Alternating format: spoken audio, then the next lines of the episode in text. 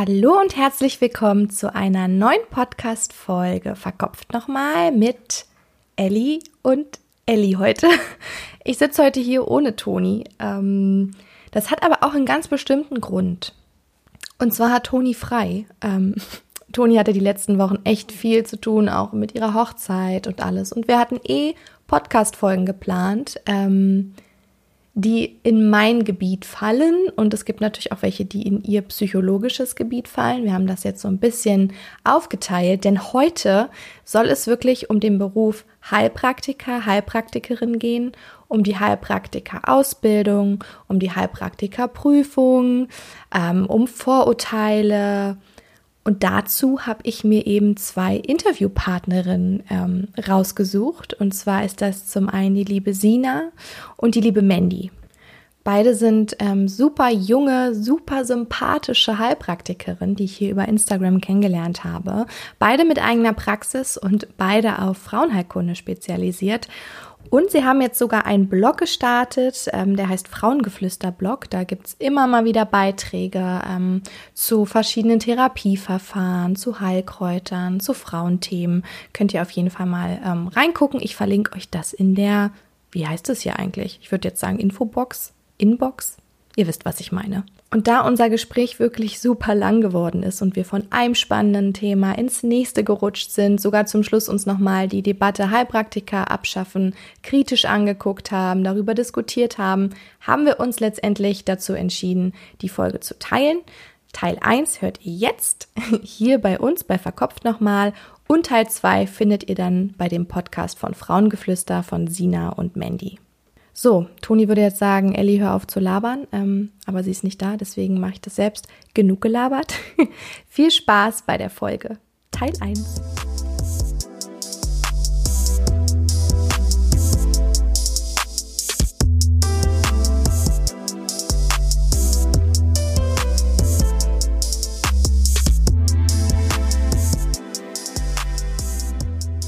Wie war denn euer Weg so zur Heilpraktikerin? Warum habt ihr euch dafür entschieden? Ähm, bei mir war es so, ich habe ursprünglich ein Psychologiestudium gemacht, äh, ja, cool. aber im Fernstudium und habe dann irgendwann festgestellt, so, hm, es macht jetzt nicht so viel Spaß, dass ich damit wirklich später arbeiten möchte, geschweige denn, dass ich wirklich was da lerne, das, mit dem ich aktiv arbeiten könnte.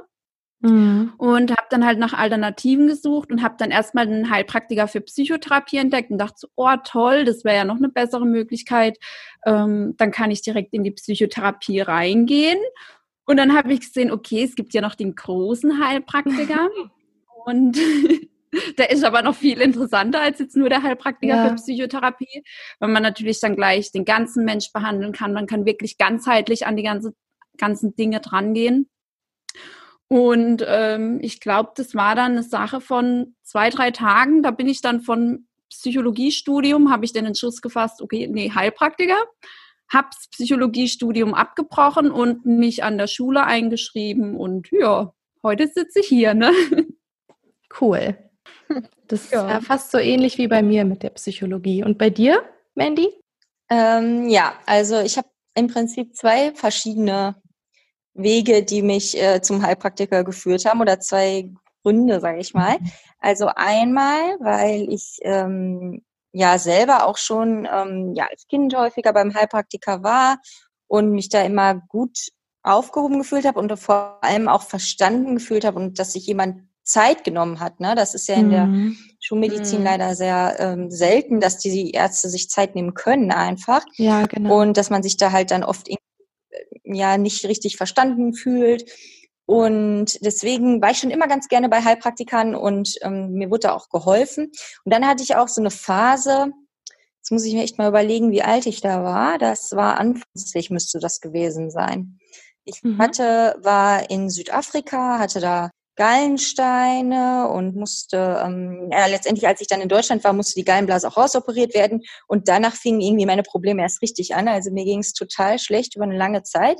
Ich war ähm, extrem erschöpft. Ich hatte dieses Brain Fog, so Gehirnnebel, sag ich mal, mhm. unkonzentriert. Ja. Ich habe mich immer gefühlt wie in so einer Blase. Und ähm, das Schlimmste war eigentlich, dass ich mich keinen Tag gesund gefühlt hatte. Ich hatte immer irgendeinen Infekt. Ich hatte, es war, also wenn ich mal nichts hatte, einen ganzen Tag lang, dann habe ich mhm. äh, den, im Kalender ein rotes Kreuz gemacht, ne? weil das okay. war schon ein Highlight. Ja. Und das, das zog sich echt über eine ganze Weile. Ich meine, da kam auch Stress zu, weil ich halt viel gereist bin und dann habe ich ähm, ja in Holland studiert, dann war ich eben in Südafrika und ich bin immer hier mal da gewesen. Dann hatte ich mehrere verschiedene Jobs und ähm, dann habe ich zu der Zeit auch noch im Hospiz gearbeitet, was natürlich auch mhm. psychisch irgendwie eine mhm. ähm, Herausforderung ist. Es war ein total wunderschöner Job, aber es hat halt naja, allemal hat mich halt irgendwie dazu gebracht, dass ich echt einfach total, ähm, mein Immunsystem war total im Keller. Ich habe jeden Infekt mitgenommen.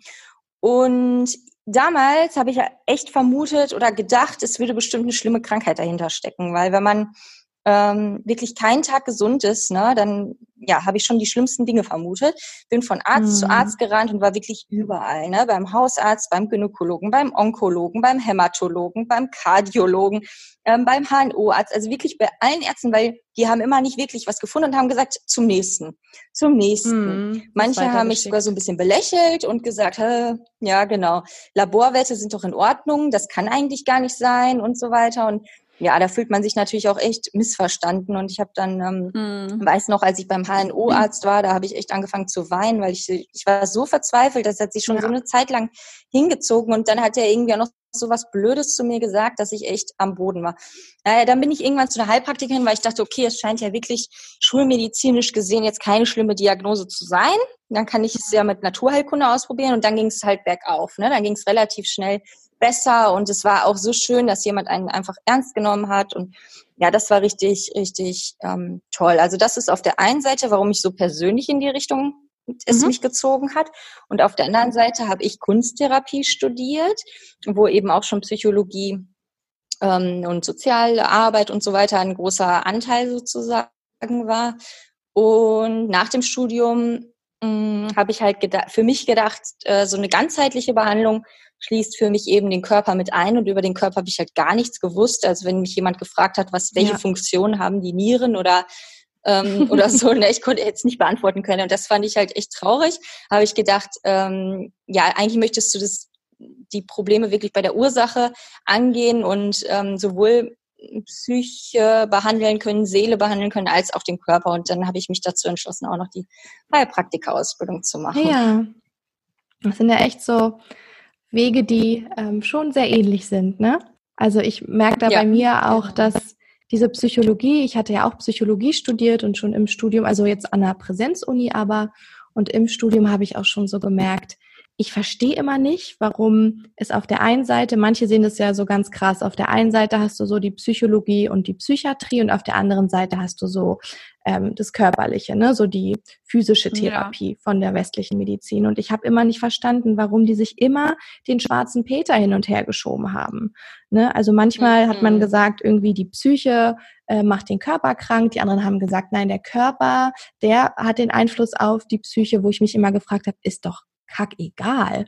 Also Hauptsache, man findet doch eine Therapie, die passt. Und deswegen habe ich immer schon gedacht, ich mhm. möchte beides können. Ne? Ich möchte psychologisch, also psychisch, seelisch ähm, helfen können, als dann auch eben körperlich. Und da ging es mir so wie dir, Mandy. Ich hatte aber gar keine Ahnung vom Körper. Also das, was du damals in der Schule hattest oder wenn man selbst eine Erkrankung hat, hat man sich mal damit auseinandergesetzt, aber mehr jetzt auch nicht. Und deswegen habe ich dann nochmal gesagt, komm, nochmal noch mal ein Mini-Medizinstudium quasi ranhängen. Mhm. Ja. Wie haben denn so eure Umgebung oder Freunde und Familie darauf reagiert, als ihr gesagt habt, so, ich werde jetzt Heilpraktikerin, weil, also bei mir gab es auch Leute, die da echt Vorurteile hatten und das gleich mit Homöopathie nur verbindet, äh, verbunden haben oder sogar gesagt haben, oh nee, mach das nicht, damit kannst du kein Geld verdienen, ist eine brotlose Kunst. Habt ihr da was gehört? Ähm, ich muss sagen, bei mir kamen solche Aussagen gar nicht. Zumindest okay. aus dem engen Bekanntenkreis. Gerade ähm, bei meinen Eltern, die sind selber immer zum Heilpraktiker gegangen, ähm, mhm. haben bei Ärzten eher schlechte Erfahrungen gemacht. Das heißt, die waren eher überglücklich, dass sie einen Heilpraktiker in der Familie haben. Praktisch. Und, und ähm, ja, bei meinen Mädels, die ähm, sind auch viele, die dann eher auf Naturheilkunde gehen und mhm. da auch schon ähm, viel Erfahrung haben und deswegen da direkt hinter mir standen sozusagen. Ich muss aber sagen, gerade ähm, wenn man dann so in der, wenn man unterwegs ist und so und mit Fremden drüber spricht, da kriegt man dann eher so diese Vorurteile mit.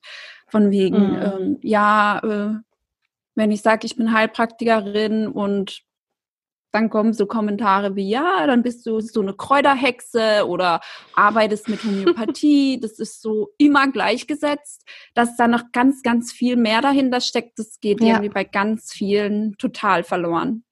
Nee, das ist gar nicht im Kopf. Mhm. Bei mir ähm, äh, habe ich jetzt aus dem Umfeld tatsächlich auch eigentlich viel positiven Zuspruch bekommen, weil ähm, naja, Heilpraktiker sind bei mir im Umfeld wirklich tatsächlich anerkannt und gerne gesehen. Und ähm, mhm. auch meine Eltern, ne, die haben mich schon als Kind mit zum Heilpraktiker genommen. Das heißt, da ja, war positiv. Manche haben nicht verstanden, warum ich jetzt nach einem kompletten Studium, wo ich doch gerade mal fertig bin, dann noch mhm. unbedingt eine Ausbildung machen muss. Ne? ähm, ja. Aber äh, ja, so bin ich halt. Also ich finde irgendwie, man lernt nie aus und eine Fortbildung nach der nächsten. Das macht mir halt auch einfach Spaß. Was ich aber am Anfang gemerkt habe, dass ich, dass mir diese Vorurteile durchaus bewusst waren und ich wusste, dass, ähm, mhm. ähm, dass der Heilpraktiker doch in vielen ähm, in vielen Bereichen der Gesellschaft irgendwie nicht anerkannt ist, dass ich, ja. wenn, wenn mich jemand gefragt hat, und was machst du so, dass ich dann gesagt habe, ja, ich bin Kunsttherapeutin und ähm, Heilpraktikerin, ja, Ausbildung. Ja. Also dass ich da, dass ich so ein bisschen das Gefühl hätte, ich müsste mich dafür irgendwie rechtfertigen oder ich müsste ja. mich dafür fast, äh, als wäre es ein bisschen hm. peinlich oder so. Und das finde ich eigentlich ja. total traurig. Ich meine, ich war damals schon hundertprozentig davon überzeugt, dass es das Richtige ist. Ich habe ich habe die Ausbildung total geliebt und ähm, ne, wusste einfach, das ist mein Weg. Aber so vor anderen habe ich irgendwie gedacht, äh, die halten mich bestimmt für bescheuert. Das ist jetzt gar nicht mehr so natürlich. Jetzt sage ich es mit voller mhm. Stolz, ich bin Heilpraktikerin. Aber damals ähm, weiß ich noch, dass das anders war tatsächlich. Das stimmt, ja. ja. Mhm. Das, das habe ich auch äh, mitbekommen, dass da wirklich, also ne, die Vorurteile, die ihr gerade gesagt habt, ähm, die hört man, das war vor allem jetzt auch wirklich nicht Familie, also, sondern so Bekanntenkreis und da wurde einem auch wieder bewusst, ja, ich kenne diese Vorurteile, aber es hat mich so wütend gemacht, weil ich dachte, es, es ist noch so wenig über den Heilpraktiker irgendwie bewusst in den Köpfen von den Menschen. Ne? Die, die verbinden das mit Homöopathie und verbinden das mit, ah, da habe ich in den Nachrichten mal gesehen, ähm, da wurde jemand verurteilt, weil der hat äh, mm. Metastasen behandelt. So, mehr weiß ich darüber nicht und deswegen habe ich das jetzt gleich abgestempelt als, oh, ist gefährlich oder, oh, es ist so ein bisschen was Esoterisches. Ne? Wo ich auch immer oh, sage, ja. ich bin, ja, ja, also es ist, es ist keine Esoterik, Ne? Das versucht man immer irgendwie abzugrenzen und den Leuten klar zu machen. Aber die denken irgendwie, das hat, also Heilpraktiker, die machen alle Yoga, die legen sich Karten, die haben Steine mhm. im Wasser. Ähm, mhm. ja. Und so eine Dinge. Ne? Das ist da im Kopf verankert. Und da erstmal zu sagen, hey, das kann auch cool sein, das kann modern sein. Ähm, ja, das ist, glaube ich, noch ein, ein, weiter Weg. Auf jeden Fall. Das ja, das, ja das kenne ich natürlich auch, diese, diese, ja, dass es eben in diese ESO-Ecke geschoben wird, sage ich ja. mal. Hm, was echt traurig ist und wo ich auch immer wieder versuche, das rauszuholen, wobei ich jetzt nicht sagen möchte, dass das gar nicht dazugehört. Es gibt viele Heilpraktiker, die Natürlich. tatsächlich mit esoterischen Methoden arbeiten und was ich auch völlig okay äh, finde, jeder so wie er ja. möchte. Aber äh, es ist halt nicht nur das, es ist viel, viel mehr. Genau. Mhm. Und ich finde, es hat sich auch irgendwie in den letzten, also seitdem ich angefangen habe, mich damit so zu beschäftigen, so zwei, drei Jahre, drei Jahre, in den letzten drei Jahren auch echt so ein bisschen schon geändert, finde ich, in die Richtung, dass auch die Heilpraktiker, die jetzt gerade Heilpraktiker frisch geworden sind oder das lernen, wirklich versuchen, Naturheilkunde und westliche Medizin zu vereinen und sich nicht, da, nicht von der westlichen Medizin nur abzugrenzen. Ne, sondern mm, zu sagen, ich, ja. ne, ich finde ich finde das super, aber ich möchte begleitend behandeln, begleitend therapieren und nicht sagen, nein, und meine Sache ist die einzige, die wirkt und die einzige, die hilft und verteufeln dann die ganze Schulmedizin. Total. Genau. Ja, finde ich auch ganz wichtig, dass das irgendwie ja. Hand in Hand geht. Genau, ist eine wichtige Entwicklung. Und ihr seid ja auch auf Frauenheilkunde beide spezialisiert. Wieso Frauenheilkunde? Also bei mir ist ehrlich gesagt deshalb ähm, geschehen, weil mich Mandy nur so mal kurz nebenbei überredet hatte, die Ausbildung zu machen. Ähm, ich hatte davor gar keinen, ja, ich hatte gar keinen so Blick auf Frauenheilkunde und dann sagt sie, ah, da läuft bei der Isolde Richter, läuft gerade mhm. die Frauenheilkunde-Ausbildung an, sollen wir die nicht zusammen machen? Ich habe es mir mal kurz angeguckt, habe gesagt, oh ja, könnte ganz interessant sein, machen wir mal.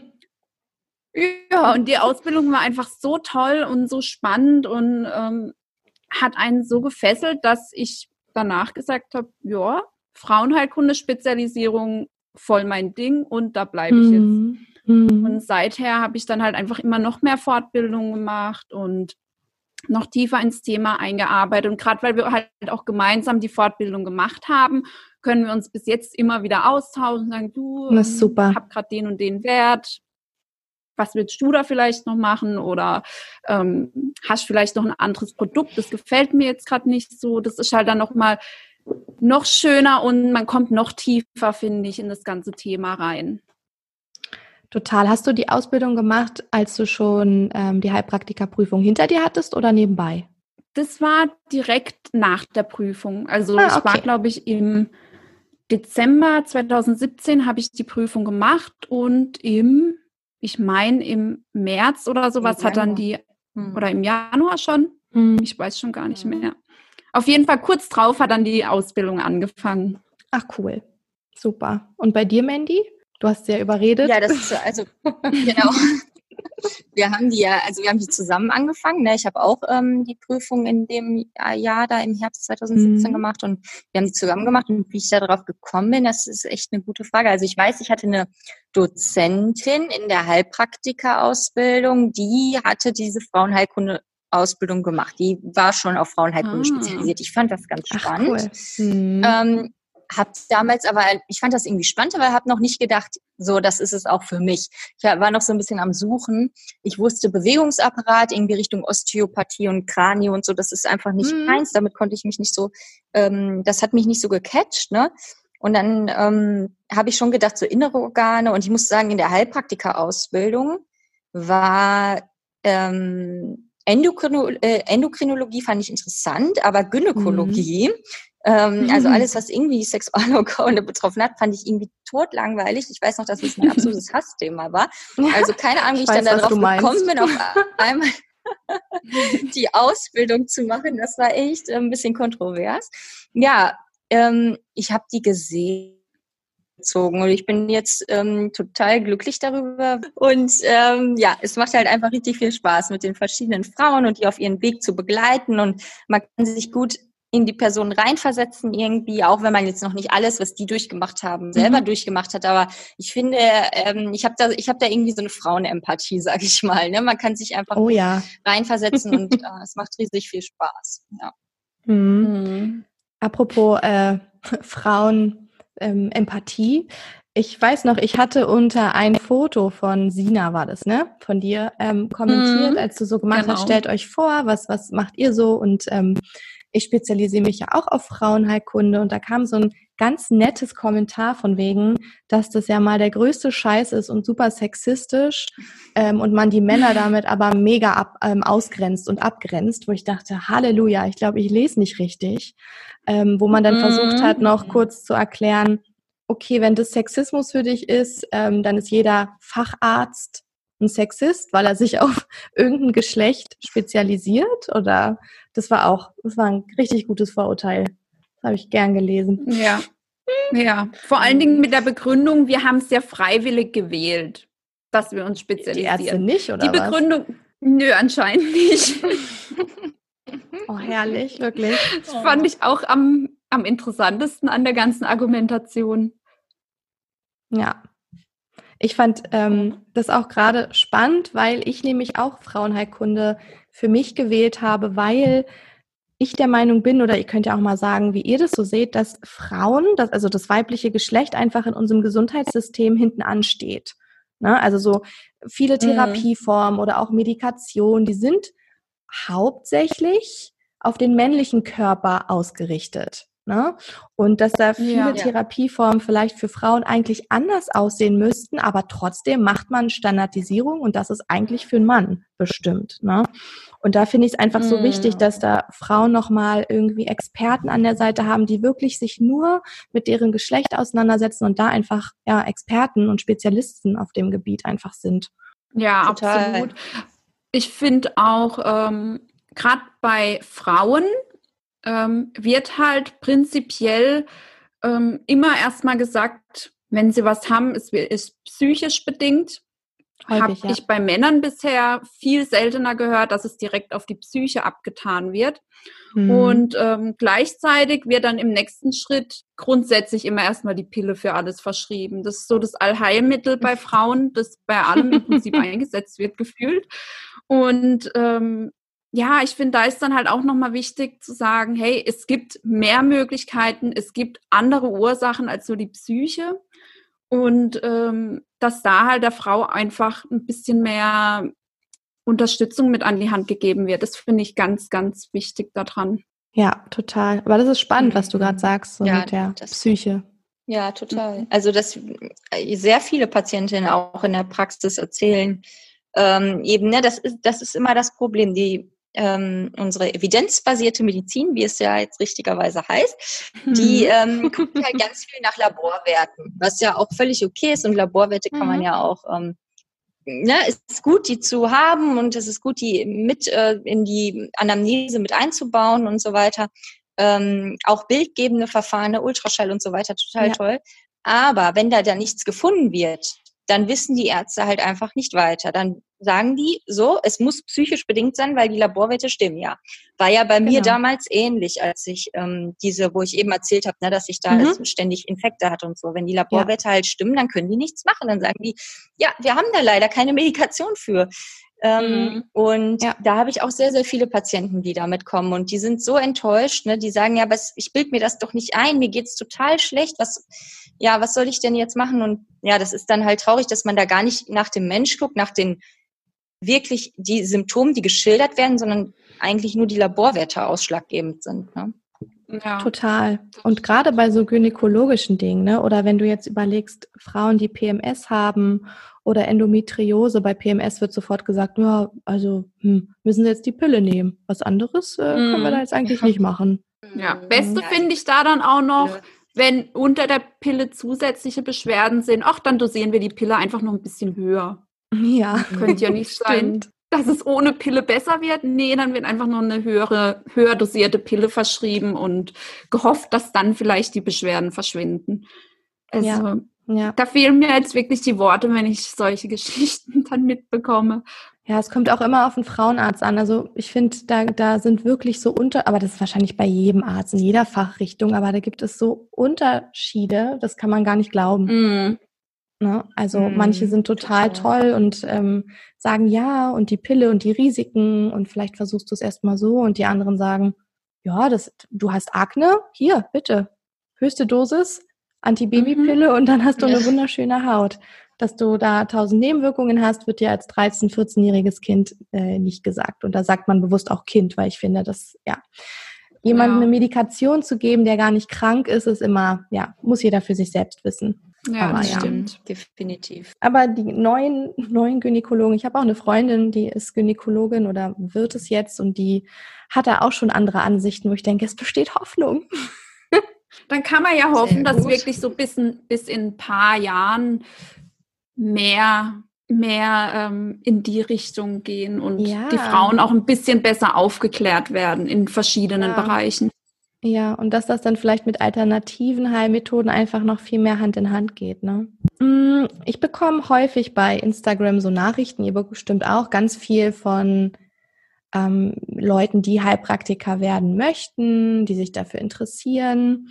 Und wenn ich euch jetzt einfach mal eine Frage vorlese, ähm, Hallo, ich bin interessiert an einer Heilpraktika-Ausbildung. Äh, was gibt es da überhaupt für Möglichkeiten? Beziehungsweise, ich habe gehört, man braucht gar keine Ausbildung. Hm.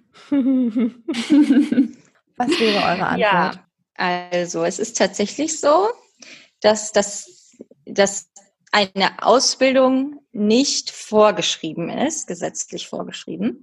Und mhm. äh, meiner Meinung nach sollte man das tatsächlich auch ändern. Also ich mhm. bin, ähm, also ich würde mich sehr freuen, wenn die Heilpraktiker Ausbildungsverordnung bzw. Prüfungsverordnung oder ähm, nein, wie man seine Zulassung bekommt, dass sich da einiges ändert. Das muss man schon sagen. Ja. Aber es ist so, man muss eine Prüfung bestehen. Man muss eine schriftliche Prüfung bestehen und man muss eine mündliche Prüfung bestehen. Mhm. Und ich äh, bin zu 100 Prozent davon überzeugt, dass man die nicht schafft, wenn man keine gute Ausbildung gemacht hat, weil genau. die ist schon sehr umfangreich. Also man muss sehr viel lernen, man muss ähm, wirklich in die äh, einzelnen medizinischen Fachgebiete recht tief einsteigen ähm, was mir auch Ärzte, wenn ich mit Ärzten spreche und denen meine Prüfung zeige und gezeigt habe, was ich alles gelernt habe, dann spiegeln die mir das auch und dann sagen die, wow, ja. also das hätte ich nicht erwartet, dass ihr das alles lernen müsst. Ne? Ja. Ähm, mhm. also ja. es ist schon sehr, sehr viel, was man für die Prüfung können muss und und es kann nicht jeder Laie einfach zu der Prüfung gehen und ähm, die Nein. schaffen. Das funktioniert nicht. Das zeigen auch die Durchfallquoten, die sind halt sehr hoch. Also man äh, spricht weißt du, weißt du, wie hoch? über 80 Prozent. Ja, genau. Über 80 Prozent wird so gesagt, je nach, je nach ähm, dem, wo man die Prüfung ne? macht. Ne? Also man macht die genau. beim Gesundheitsamt, genau, also bei verschiedenen Gesundheitsämtern mhm. und äh, die schriftliche Prüfung ist überall gleich. Ne? Da ist es halt, ähm, da ist die Durchfallquote tatsächlich ähm, bei etwa 80 Prozent. Die mündliche allerdings, die variiert schon sehr stark, zu welchem Gesundheitsamt man geht. Ne? Ja, also bei manchen ist es etwas schwieriger, sage ich mal, und bei manchen etwas leichter. Äh, trotzdem ist die Durchfallquote insgesamt recht hoch. Ich musste auch sagen, bei meiner eigenen mündlichen Prüfung, ich hatte erst mittags um Viertel vor fünf ähm, meinen Prüfungstermin. Boah. Und ähm, die haben ab morgens um acht oder sowas angefangen zu prüfen und ich war die Erste, die an diesem Tag bestanden hat. Wow. Die, die Prüfung ich? ging immer so mal äh, Dreiviertelstunde, mal Stunde, mal anderthalb. Ja, also ich habe allein schon während dem Warten saßen zwei Mädels da, die auch die Prüfung gemacht haben und es sind den ganzen Tag über alle durchgefallen und die haben sich haben dann auch zu mir gemeint, oh schön, dass wenigstens der letzte Termin heute ähm, noch jemand bestanden hat. Oh, oh Gott. Gott.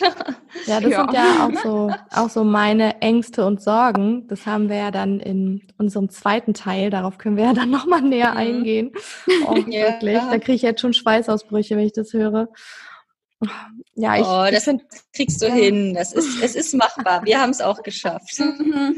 Wir das sind stimmt. davor aber auch gestorben, aber man schafft's. Man ja. schafft's. Ja. man schafft's. Nee, ich finde auch, was du gesagt hast, Mandy, mit, ähm, ich finde, ich bin auch total für eine standardisierte Ausbildung. Ähm, ich mhm. finde, so mhm. wie es aktuell ist, dass man selbst entscheiden kann, wie man lernt. Ne, möchte ich das komplett im Selbststudium, obwohl ich glaube, das macht kein Mensch komplett nur im Selbststudium. Ich habe das zur Hälfte im Selbststudium ja, es gibt gemacht. Schon ein paar Leute, die das machen, aber schwierig. schaffen. Ja, nee. Also ja. es ist wirklich super schwer. Mhm. Ähm, mhm. Und ich finde aber, es hat so die Vorteile, dass du sagst, oh, vielleicht an einer Fernuni, vielleicht mache ich so und so viel äh, Monate oder ich mache doch länger, dass man einfach sich das selbst anteilen, einteilen kann, weil der Heilpraktiker ja häufig so der zweite, also auf dem zweiten Bildungsweg passiert, also nach einem ersten Studium oder so. Ne? Also es gibt wenige, die gleich mhm. von Anfang an nach der Schule sagen, so, und jetzt mache ich den Heilpraktiker und baller das Vollzeit durch. Also es sind einfach wenige. Ähm, das ist so der Vorteil aktuell, aber der Nachteil finde ich wirklich, dass man überhaupt gar nicht sagen kann, ist jeder auf dem gleichen Wissensstand. Ne? Und auch, also das ist dann so das, wo dann jeder Patient, finde ich, selbst gucken muss, was hat der für eine Ausbildung gemacht? Ne, was sind das für Zusatzqualifikationen, um wirklich so auch mhm. einschätzen zu können, weil es eben keine standardisierte Ausbildung gibt, dass er sich damit auseinandergesetzt hat und da irgendwie fit drin ist. Ne? Es gibt aber wirklich, glaube ich, fast niemanden, der keine Ahnung hat und da durchkommt, weil es einfach sau schwer ist. Ähm, ja. Klar, ein paar schwarze Schafe gibt's vielleicht auch, aber ja, sonst sehe ich das so wie du. Also ich bin auch dafür, dass sich da einiges noch ändert und vielleicht dann auch einfach für, für alle anderen auch irgendwie durchsichtiger wird. Ähm, ne? Und auch zwischen dem mm. großen und dem kleinen HP und genau. Ja, auf jeden Fall. Also ähm, ich meine, die Zulassungsbeschränkungen sind halt, man muss über 25 Jahre sein ne, für die Prüfung. Das ist, genau. ja, hält dann wahrscheinlich schon viele ab, das direkt als ersten Bildungsweg sozusagen zu machen. Ne? Also direkt nach der Schule. Ähm, da ist man halt noch nicht 25, da kann man das halt noch genau. auch noch gar nicht machen. Kann schon mal anfangen zu lernen. Und, ähm, was ich, ja genau, man kann schon mal anfangen zu lernen. Man kann die Ausbildung auch machen, das geht schon. Ne? Man kann genau. die Prüfung halt erst mit 25. Was genau. ich jetzt auch nicht so schlimm finde. Ähm, Zulassungsbeschränkung ist außer einem Hauptschulabschluss. Ne? Das, das kritisieren viele, weil sie sagen, Hauptschulabschluss, äh, Mediziner brauchen ein Einser-Abi, was Hauptschule, das heißt, es kann jeder machen. Und ich muss sagen, die Beschränkung finde ich überhaupt nicht ähm, schlecht. Also ich finde mhm. Haupt, äh, völlig okay, wenn jemand irgendwie ähm, mit, keine Ahnung, 40, der hat irgendwann vor la viele, ja. vor langer, langer Zeit mal einen Hauptschulabschluss gehabt, ja. ähm, kann er doch jetzt trotzdem guter Heilpraktiker werden. Was sagt das schon darüber aus? Ne? Also ich finde genau. auch im Medizinstudium, ja. Ähm, da brauchst du kein Einsabi für. Und ähm, ja. ja, ich, ich meiner Meinung nach sagt das überhaupt nichts aus, ob du jetzt Hauptschule, Realschule oder Gymnasium nee, besucht hast, ob bin ich du ein guter Heilpraktiker wirst. Und ja. meinetwegen kann das äh, absolut äh, bleiben als Zulassungsvoraussetzung, genau. Ja, mhm. finde ich auch. Na, da werden wir ja wahrscheinlich im zweiten Teil dann auch nochmal drüber sprechen. Es gibt ja so ein paar Ideen, ne, wie das so abgeändert werden soll oder ob dann vielleicht sogar Heilpraktiker Medizin studieren müssen und dann quasi einen Facharzt in Naturheilkunde machen. Ja, okay, dann haben wir jetzt gerade so über den Beruf, über den Weg dahin gesprochen und schon mal über die Spezialisierung Frauenheilkunde und schon mal angefangen, ähm, wie so eine Heilpraktiker-Ausbildung aussieht, beziehungsweise ob man eine braucht oder nicht. Und dann können wir ja im zweiten Teil, mhm. der dann bei euch online kommt, darüber sprechen, wie so eine Prüfung wirklich aufgebaut ist. Weil viele denken ja immer noch, ja, sind halt ein paar Fragen, ne? ist jetzt nicht großartig viel. Ähm, und auch wie so eine Prüfung abgelaufen ist. Vielleicht habt ihr da auch ein paar Stories. Ich stehe ja noch davor. Und mhm. die kritische Auseinandersetzung. Mhm. Ja, sehr gerne. Teil schon, ne? gerne. drauf. Okay, dann bedanke ich mich, dass ihr ähm, heute mit mir, ohne Toni zwar, aber mit mir äh, gesprochen habt über eure Erfahrungen. Und dann ähm, hören wir uns beim zweiten Teil bei euch. Sehr gerne. Und danke für die Einladung natürlich. Na klar. Bis dann. Ciao. Bis dann. Tschüss.